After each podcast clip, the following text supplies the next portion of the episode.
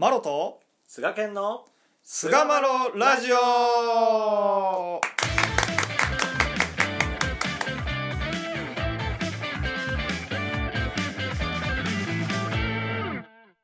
さあそれでは始まりました。第425回菅村ラジオ。はい。今回は「登る道は行く筋も」というテーマでお話をしていきます。どうぞよろしくお願いいたします。お願いいたします。はい登る道は行く筋もというねまあ逸話編でございますけれども。はい。108の話、登るす登る道は行く筋もということですね、そうですね。うん。これこの方今川誠二郎さんのお話ですけどこれアシスの方でありましてへえはい。まあ、長年、まあ、胃を病んでおられたというところからのお信仰話というところでありますけども、もともとはね、仏教を熱心な信仰をされていたというへ方えであったわけですけども、まああの、三日三代のお願いを、まあ、していただいたら、まあ、30年来の異病をすっきり、すっかりご守護いただいたと。うんいうえーご守護いただいたのを契機として信心の道に入られるという方ですね。なるほど、うん。まあその時に、えー明治15年ですね、おじ場に帰らせていただいた折、親様よりお言葉を頂戴すると。あんた、うん。富士山を知っていますかと。頂上は一つやるけれども、登る道は行く筋もありますで。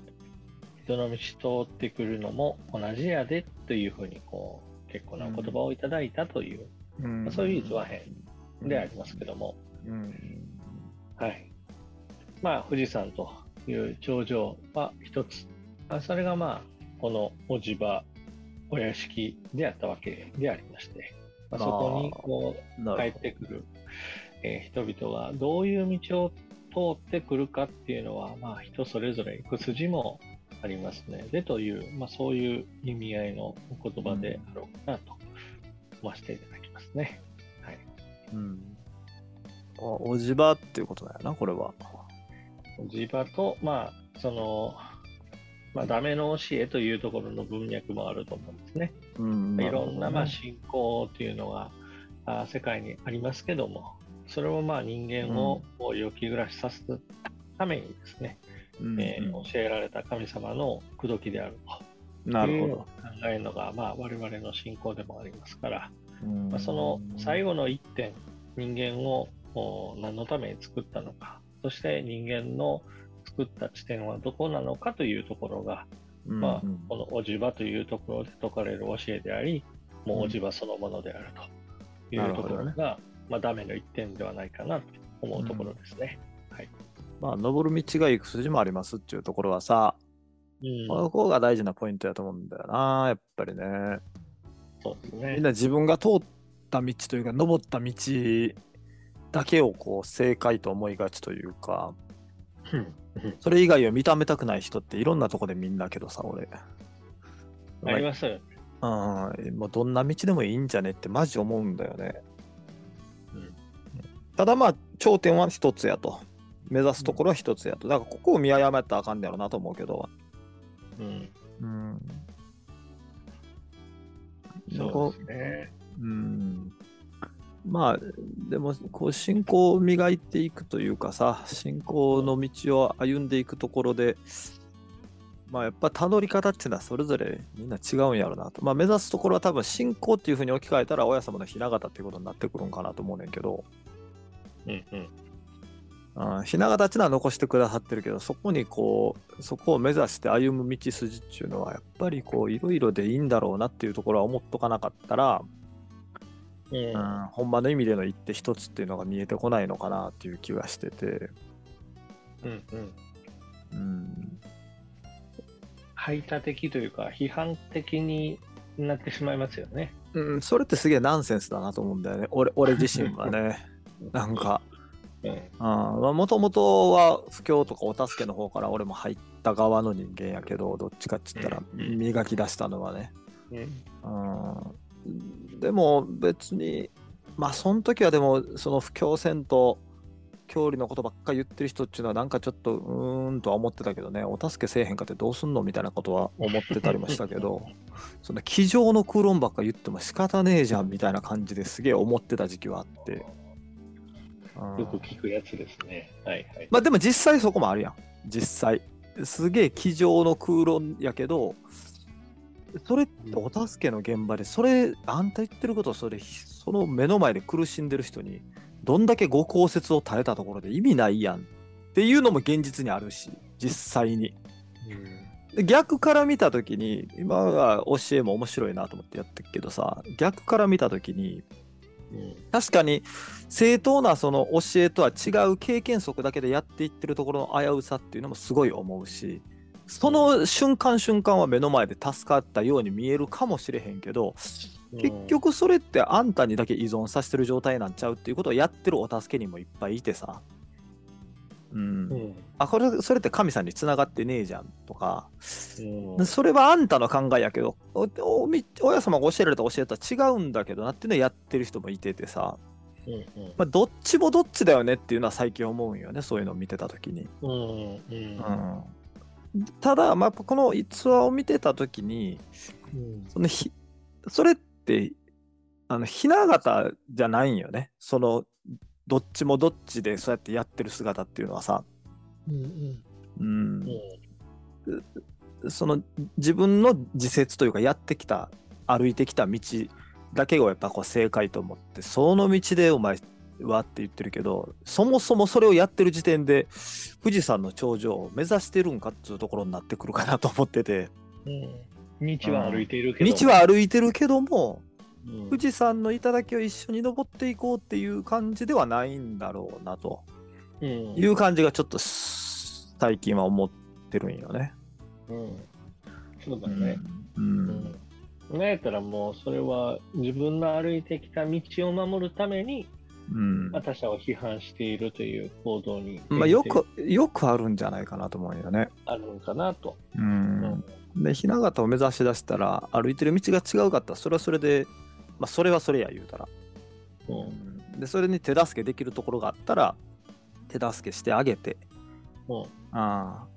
っていうようなところに自然となっていくのがいいんかなというのはまあ思うかななんか。うん。そうですね。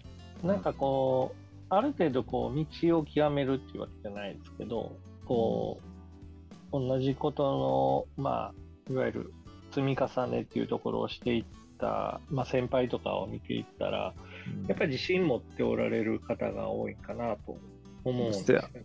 せやな。でその自信っていうのは、なんか、自分はすごいだろとかっていう、なんかこう、ひけらかす感じじゃなくて、うんなんか、こう、大きい、こう、大きくやっぱこう、受け止めてくださる方っていうのが多いように私は思うんですよね。ですやな。やっぱそれってやっぱり自分が雛形を頼りに歩んできて、うん、で、やっぱりこう、その道中で聖人が見えなくなったこともあったやろうし、うんそのま、までちゃんと上届くんかなっていうところももちろん壁として感じてたと思うねんけど、なるほそど。こをおそらくはしっかりとこう乗り越えていったっていう。うん。でやっぱある程度の高みに行ったら、うん裾野では見えなかった景色っていうのがやっぱ見えてくると思うねんな。ああ、そこかと。ってなった時にやっぱりこ景色が変わるということう、景。色が変わった時に、うん。うん、見える世界がやっぱまあチープな言葉で言ったらフェーズが変わったりとかっていう感じになってくるんかなと思うよね。なるほど。うん、スタート地点と5合目と 8, 上8合目と頂上ってやっぱ全然違うと思うねんけどうん。そういう感覚になった時に、うん。うん、いいその人に対するその批判的なところっていうのはもうなくなっていくんちゃうかなという感じはしてて、なるほどね。うんうん。で結局匂いがけで頑張る人もさお助けで頑張る人もうん。まあ、全部大事やねんけどそれぞれの道である程度こうなんていうかストイックにというかそこをうん夢中になってやっていったらうん。おそらくある程度のレベルを超えた時にもう共通してるところが見えてくるんちゃうかなっていう感じがすんでんな。うんうんうん、世界観がさ。うんうんうん。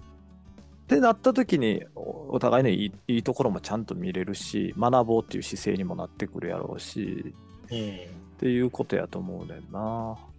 だからまあ、日本のいわゆる武道やったり、ね、芸事って言われるものには道っていうのがつくものですけど、なんかこう、それをやっぱ極めた人って、全然違う業界なのに何かこう通底してるものがあるとかっていうことって起こり得ますもんね、そういうことって。うんうんうんうんそこになんか一つのこう成長のなんかこうサイクルっていうか次元上昇っていうかそういうものってあるんじゃないかなって、うん。そうやな。やっぱこうこれでいいと思ってたらやっぱあかんねやろな。なんとなく。ある意味でその自分を否定的に見るんじゃなくてそういう道を歩んでいる道中ではうんやっぱ壁を乗り越えていくっていうことが必ずやっぱり起こってるんよねやっぱりね。いろんな人たち。それ信仰の世界でもそうやしスポーツとかの世界でもそうやと思うねんな。授業とかの世界でもやっぱりそこをバーってやっていって壁をいかにこう乗り越えていくかっていうところで初めてこう自発的な創意工夫がされてうん。まあそれからこうやっぱりあの新たな展開に向かっていくっていう、まあ、ここかなと。うん、なるほど。でうん。信仰ってやっぱりこうななんていうかまず接点を持つっていう瞬間があると思うんですよね。うんうんうんうん。でその後にこう自覚的な入信というかまあ信仰が始まると思ってるんですよ僕は。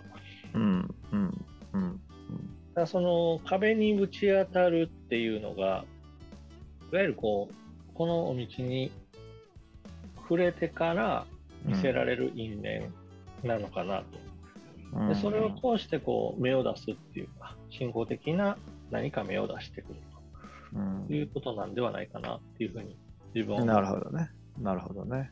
うんうんあの今のこう、まあ、お道とか、まあ、この天理教全体がやっぱりこう何かこう教会に来たらもう信仰が始まったとか、うん。そのお助けしたそのお助かりをいただいた瞬間からもう入信したっていうような、うん。そういう理解の仕方の人って結構多いと思うんですけど、うん。なんか教祖伝とかを丁寧に見ていくと、まあ、誰々がこの頃からあー信仰し始めるって書いてあるんですよね。うん。入信っていう表記をせずに、あえてこの一人一人がこう信仰し始めるっていうふうに書いてるところが、うんなんかこう、二代新橋さんは結構思い込めて使われてるっていうふうに聞かせてもらうんですよね。うんなるほどね。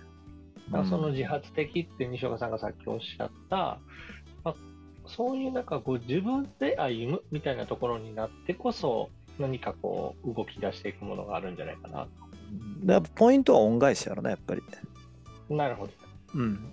やっぱり恩を返そうっていうところが信仰の元一日やと思うね。助けられたと。そのおお返しにどうしようって言ったら人を助けなさいとかさ自分の助かった話真剣にっていうところになっていくやんか。だそこが信仰の元一日で言うたら山の頂によし登ろうって思った瞬間がそこやと思うねおそらく。なるほど。うん、そうなってやっていってそれが例えばお助けっていく人もおればにとにかく入学やっていう人もおれば教理を勉強させてもらうっていう人もそれぞれの道で歩み出すと思うねんけどその時に初めて登り出してあれこんなところにすげえでけえ岩があるんだけどこれどうしたらいいのっていうところにぶつかるっていうことやと思うしそういう壁が見えてきた時に初めてちゃんと登れてるんだっていうことを確認できるんちゃうかなっていう感じがするんだよな。うん。なるほどね。うん面白い。まあなんかそんな確かにそのお指図見てても、こう、進行し始めてから、なんでこんなことになってくるんかいなっていう、そういうね気持ちを吐露してるやつって結構あったりするじゃうんないですか。うんうんうん多分そこなんじゃないかなそこやと思う、うんでもそこを乗り越えていこうって言うて違うルートを探したりとかさらにきょ自分を強化して乗り越えるとかいろんな方法があると思うんだけど、うん。そこをやんのもやっぱりこう自分のの意思で登っていこうっていうふうに思ってなかったら、とりあえず登りなさいって言って登ってたら、もうええわってなると思うんだよな、そこで。あそりゃそうだそれが、やっぱり、うん、進行していくっていうことなんかなと。うん。俺、壁しか感じひんもんね、マジで。めっちゃいろんなとこに壁あるやんと思うもん、やればやるほど。分からんことが増えてくるし。なるほど。やればやるほどマジで分からんことだらけやなって思い出すし。なるほど。だまあそれはでも逆に俺そういう考え方してたりするから、あんま逆にいいのかなとか思ったりしてんねんけどね。そこで創意工夫は俺なりにするからさ、え、これどうやったらこれ超えれんねやろみたいな。いやー、富士山もね、遠くから見てたら綺麗な山ですけど、いや、まあ岩だらけですよ。岩だらけ、岩だ中らけ。入ったら岩だらけ岩だらけですよ。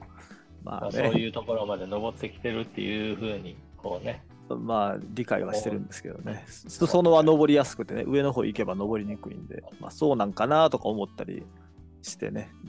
うんまあ、それはそれで、あの、面白いなと思いながら見れるんでそうですすね。まあ、本当ね、登る道は行く筋もありますんでね、うん、うん。あの、せめてこう、自分で登ろうって、やっぱこう、どっかでこう、まあ、それが恩返しじゃないかなって、まあ、これは僕のあれですけど、うん恩を返していこうっていうところなのかなっていうところと、やっぱり何も壁がなかったら、もしかしたら裾野をずっとぐるぐる回ってるだけかもしれんっていうふうに、うん。あ見てみてもいいやろし、壁が現れたときは、あ、ちゃんと登ろうとしてるんだなというふうに考えてもいいんじゃないかなと、まあ、いそうところでですね、第425回、登る道は行く筋も終わりにいたしたいと思います。